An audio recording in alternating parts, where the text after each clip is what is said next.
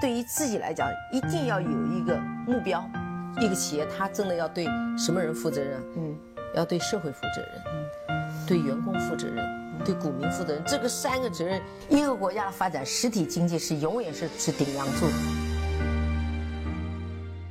各位好啊，给你一个真实生动的格力电器，我们给的比你要的多。前两天啊，在集思路啊，看到了一篇。写的非常不错的文章，这位网友的名字呢叫资水，就是资金的资啊，水源的水。他写了一个系列的文章，叫《职业抄底员的成长之道》。我为大家节选了第二个章节，就凭什么躺赚的人是你？下面是正文啊，每一个合格投资者都建立了自己的投资体系，一个完整的投资体系框架大体上应该这样的。他给了一幅图片，那我呢也会把这幅图片放到我的节目信息，大家伙可以边看图片边听我的解读。最底层呢叫自我认知，有两个问题要需要问自己：第一个是为什么要选择投资之路？第二是否适合投资？再往上一层呢叫投资哲学，要认可以下几个观点，比如说：第一，万物是皆有周期的，价值一定会被发现；第三，流动性带来溢价；第四，风险才有收益。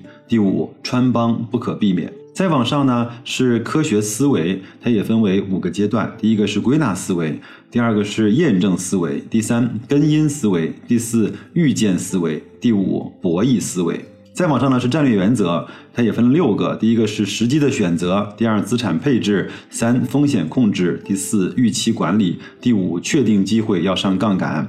第六，不停的试错。其实这一些每一个小点都可以归结成啊一些学习的类目，可以去看一些书，可以通过阅读思考，慢慢的把这一些一二三四五六变成自己的一些嗯，无论是原则还是自己的思维体系。再再往上呢，就是他讲了四个大类的战术套路。第一个就是基本面，看看有没有低估，有没有成长，是不是周期，呃，或者是固收等一些投资的品类。第二个呢叫量化。包括看一些 K 线形态啊、筹码分布啊、轮动啊、定投啊，这都是一些战术方面的一些做法。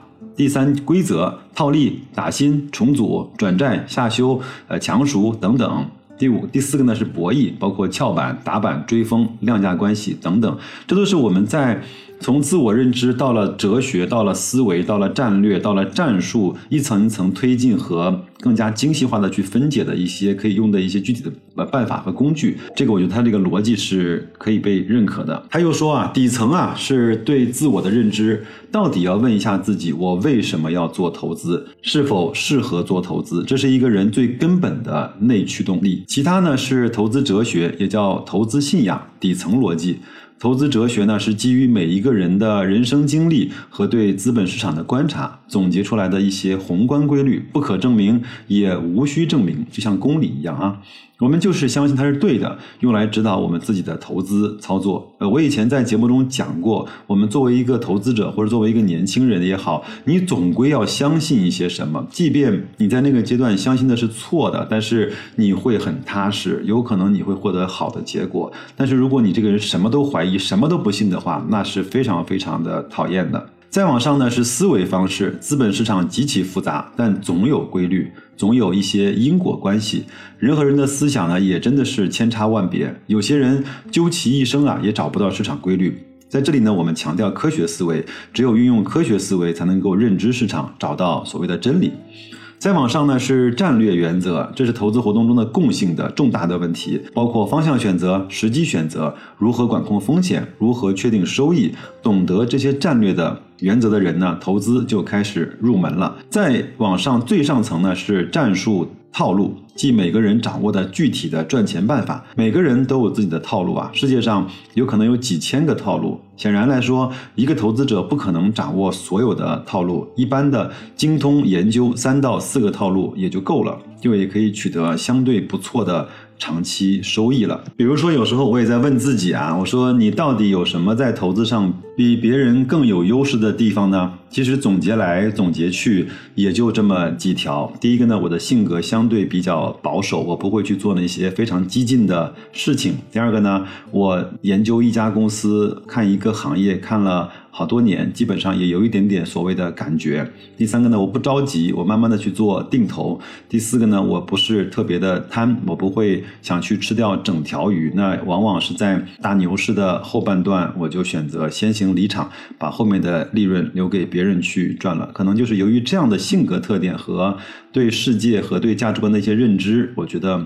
在这方面，我有可能能够取得比平均的普罗大众可能更好一点点的投资成绩。我为什么选择投资之路？这个是作者的话啊。我是不是适合投资？这是每一位投资者都会问自己的问题。投资其实不是一条特别好的人生道路，原因大体有三。第一个呢，这条路的成才率啊，或者是出才率太低了，十年才能修完必修课，中间有无数种情况血本无归，毕不了业。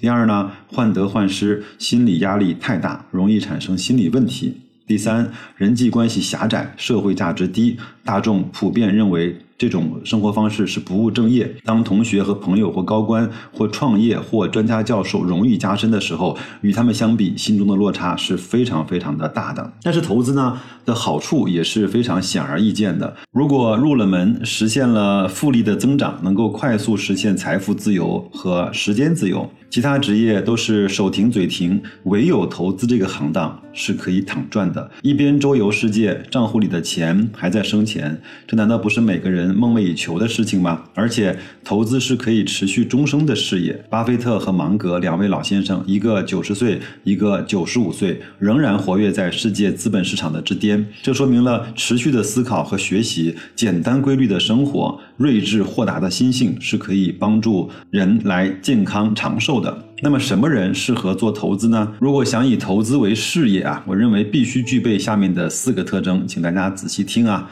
第一个呢是对财富的极度渴望，第二个呢是永不停止思考事物的本源，第三是不辞辛苦的亲手查证、验证和尝试，第四。有丰富的人生阅历，对宏观政治、经济周期和行业兴衰有着深刻的认识，对人性和博弈有着深刻的理解。大家可以去对症下药啊，看看是不是自己也符合这四个特征啊。这四个条件的要求其实非常高，达不到的人呢，不应该选择以投资为主业。其实投资的隐性门槛呢是非常非常高的，一群绝顶聪明而且变态勤奋的人在里面。我们凭什么战胜他们？只能是比所有人的知识都懂，比所有人更聪明，比勤奋的人更勤奋，这样才有可能成功啊！如果呢是业余投资，那么要么识人，选择好的基金经理去打理；要么认死理儿，跟着几个好的策略，彻底做到底，也能获得不错的收益。每个人都会面临终极的审判。我设想，当我离开这个世界去见上帝的时候，他问我：“你为什么选择了投资这条路？你活一辈子有什么价值？”我会说：“我选择成为一名投资者，因为我很擅长。”很喜欢投资给我带来的财富，让家人过上了富足的生活。我秉持分享的理念，把自己的投资经验做到了传播，帮助他人，也增长了别人的财富。文章呢，就给大家分享完了。我不知道各位听完之后是不是和白老师有着一样的感触。有时候我们要对自己呢进行一些灵魂的拷问，特别是每每到了年底该面对自己的投资收益的时候，问问自己。到底在这个上面花了多少时间？问问自己，到底自己在这上面有没有过人的长处？问问自己，你在什么情况下可以做出以投资为生的决定？前两天啊，呃，南京有一个新闻说，有一个网约车的司机啊，猝死在车里，整个工作时间包括强度非常大，大概一个月。到手的净收入是在七千块钱左右，很多人在朋友圈里去发表了这些唏嘘啊、感慨啊，这种啊命运的不公啊，包括一些同情，包括作者呢讲了一个词叫“手停嘴停”这个词呢，我经常讲给我的孩子，我说以后呢你在年轻的时候可能需要去做一点手停嘴停的工作，比如说你到海底捞去打打工啊，做一做顺丰的送货员，比如说到麦当劳去尝试一下。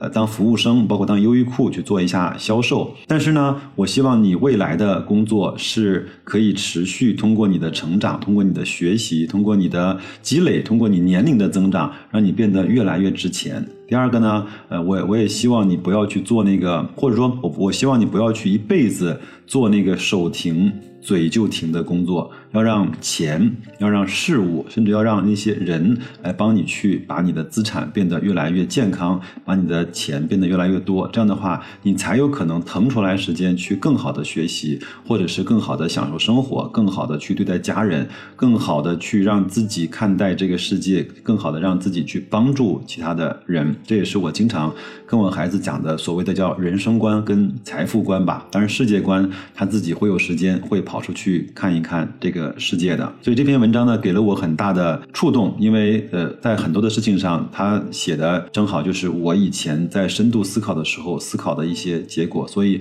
特别有共鸣，也也非常希望这篇文章在年底时机到来的时候，也对听我节目的各位朋友有一个更好的共鸣和感触，好吧？那就这样，祝各位新的一周投资愉快再见。